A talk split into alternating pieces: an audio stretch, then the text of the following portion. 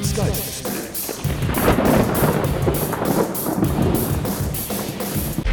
Hallo, grüß Gott, moin moin, wie auch immer und herzlich willkommen zur 394. Ausgabe von Dübels Geistesblitz. Letzte Woche hatte ich nach langer Zeit mal wieder einen in diesem Podcast recht bekannten Politiker am Telefon und wo wir uns so nett unterhielten, habe ich mir gedacht, dass er doch auch mal wieder auf ein Kurzinterview bei mir reinschauen könnte. Begrüßen wir also Herrn Hubert Seppelfricke von der Seppelfricke-Partei. Guten Tag, Herr Seppelfricke. Guten Tag. Herr Seppelfricke, Sie haben es bereits im Vorgespräch erwähnt, es gibt ein neues Projekt, mit dem Sie politisch aktiv werden. Worum geht es da? Nun, es geht darum, dass wir in gefährlichen Zeiten leben. Stichwort Terrorismus. Die Leute trauen sich kaum noch raus. Alleine wenn ich da an Weihnachten denke, früher hatten die Leute noch Angst davor, dass sie von gepanschten Glühwein blind wurden und gleichzeitig noch Last Christmas dabei um die Ohren geschallert bekommen haben.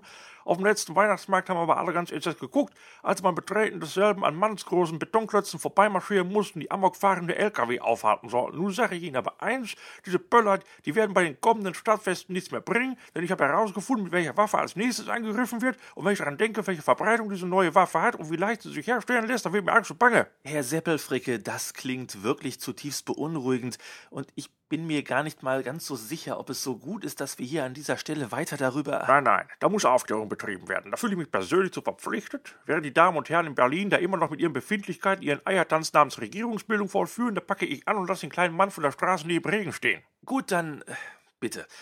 Mit welcher terroristischen Waffe haben wir zukünftig zu rechnen? Wie immer lauert das Böse dort, wo man es am wenigsten vermutet. Es ist Joghurt. Joghurt? So ist es. Herr Seppelfricke. Ja, ja, das habe ich mir fast gedacht, dass Sie mir da wieder ins Wort fallen, aber ich habe es erst vor zwei Wochen persönlich am eigenen Leibe erfahren müssen. Ich habe in der Kantine gegessen, Frikadelle mit Kartoffelpüree und Erbsen und Möhren. Als Nachtisch gab es da so einen Becher Joghurt mit Stracciatella-Geschmack und ich denke noch so, der Becher, der ist aber ziemlich prall und auch etwas warm, aber egal was soll's, ich ziehe da an der Lasche und es macht splatt und der komplette Becherinhalt schießt mir direkt mit Wumms auf die Anzugsjacke. Alles versaut. Ich sah aus, als ob ich gerade vor einem niesenden Elefanten gesessen hätte. Und nachdem ich mir die größte Sauerei mit so ein paar Papierservietten weggewischt hatte, da habe ich mir den Joghurtbecher nochmal genauer angeschaut und siehe da, das Mindesthaltbarkeitsdatum war um lockere drei Monate überschritten. Gut, da hat Ihnen der Kantinenkoch einen überlagerten Stracciatella-Joghurt angedreht, aber was hat das mit Terrorismus zu tun? Ja, wenn Sie sich mal ein bisschen mehr mit Statistiken befassen würden, dann müsste ich mit meinen Ausführungen nicht bei Adam und Eva anfangen. Äh, Also gut. Im Jahr 2016 hatten wir in Deutschland 40,96 Millionen Privathaushalte, davon waren 24,13 Millionen mehr Personenhaushalte, also in vielerlei Hinsicht klassische Haushalte mit Familien, wo auch regelmäßig eingekauft und Essen zubereitet wird, wo regelmäßig geputzt wird und auch sonst alles in geregelten Bahnen läuft. Dann gibt es aber noch 16,83 Millionen Ein-Personen-Haushalte und die haben es in sich. Das sind Studenten, alleinstehende Männer und Frauen, die die Kontrolle über ihr Leben verloren haben und den ganzen Tag nur Party machen wollen. Das können Sie doch jetzt nicht einfach so über einen Kamm scheren, Herr Seppelfricke. Oder nehmen wir davon immer noch ein Drittel weg, die meinetwegen vernünftig sind, da bleiben aber immer noch 10 Millionen Chaos-Haushalte, bei denen die Kühlschränke vollgepropft sind mit Pizzaresten von vor einer Woche, einer halb aufgegessene Packung Fertigfrikadellen aus dem Discounter von vor anderthalb Monaten oder einem längst abgelaufenen Stracciatella-Joghurt von vor drei Monaten. Herr Seppelfricke, Nehmen wir mal an, dass nur in jedem zweiten dieser Haushalte ein abgelaufener Stracciatella-Joghurt in den Tiefen des Kühlschranks verborgen ist, dann macht das deutschlandweit 5 Millionen Becher abgelaufener Stracciatella-Joghurt. Einer hatte genug Sprengkraft, mir mit einem Splatt die komplette Garderobe zu versauen. Jetzt machen wir mal eine einfache Formel. Ein abgelaufener Stracciatella-Joghurt ist ein Splatt, 5 Millionen abgelaufene Stracciatella-Joghurt sind 5 Megasplatt. Und wenn sich da einer aufmacht, sämtliche abgelaufene Stracciatella-Joghurts Deutschland zusammenzurotten, dann macht man sich gar nicht vorstellen, was das für eine Sprengkraft ist.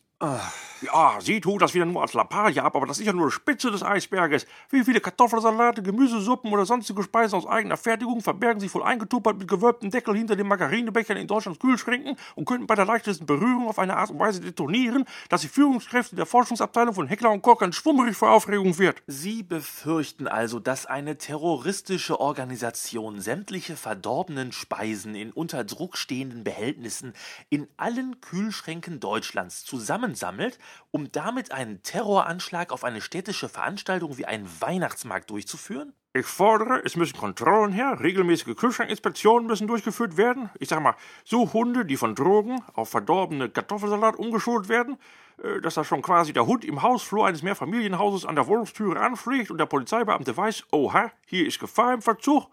Der Hund schart mit der rechten Foto und bellt dreimal. Das bedeutet Eiersalat im Endstadium. Hier ist Alarmstufe Rot. Herr Seppelfricke, Drogenspürhunde umschulen? Ja, da gebe ich Ihnen recht. Da ist natürlich auch Koordination wichtig, äh, dass es da nicht zu Vertauschungen der Tiere kommt. Äh, dann geht da unter Umständen ein schwergewichtiger Drogenkurier an der Flughafenkontrolle den Inspekteuren durch die Lappen, während ein Kegelclub auf dem Weg zum Mallorca-Urlaub wegen einer abgelaufenen Zwiebelmetwurst im Gepäck in Sicherheitsverwahrung genommen wird. Zugegeben, das Konzept ist ja noch nicht ganz ausgearbeitet. Gut, dann bin ich gespannt darauf, wann Sie mit Ihrer Idee für ein sicheres Deutschland vollständig an die große Öffentlichkeit gehen und äh, wir uns hier widersprechen. Sehr gerne. Ich bin hier, ich habe Zeit, man kann über alles reden. Somit verabschiede ich mich dann jetzt auch von den Hörern. Wir hören uns wieder in der nächsten Ausgabe von Dübels Geistesblitz. Bis dahin alles Gute, euer Dübel und tschüss. Äh, So, und jetzt brauche ich erstmal einen Happen zur Stärkung. Äh, Ich hätte noch einen Rest Nudelsalat übrig. Das dürfte auch für zwei reichen. Äh, Möchten Sie auch was, Herr Seppelfricke? Ach,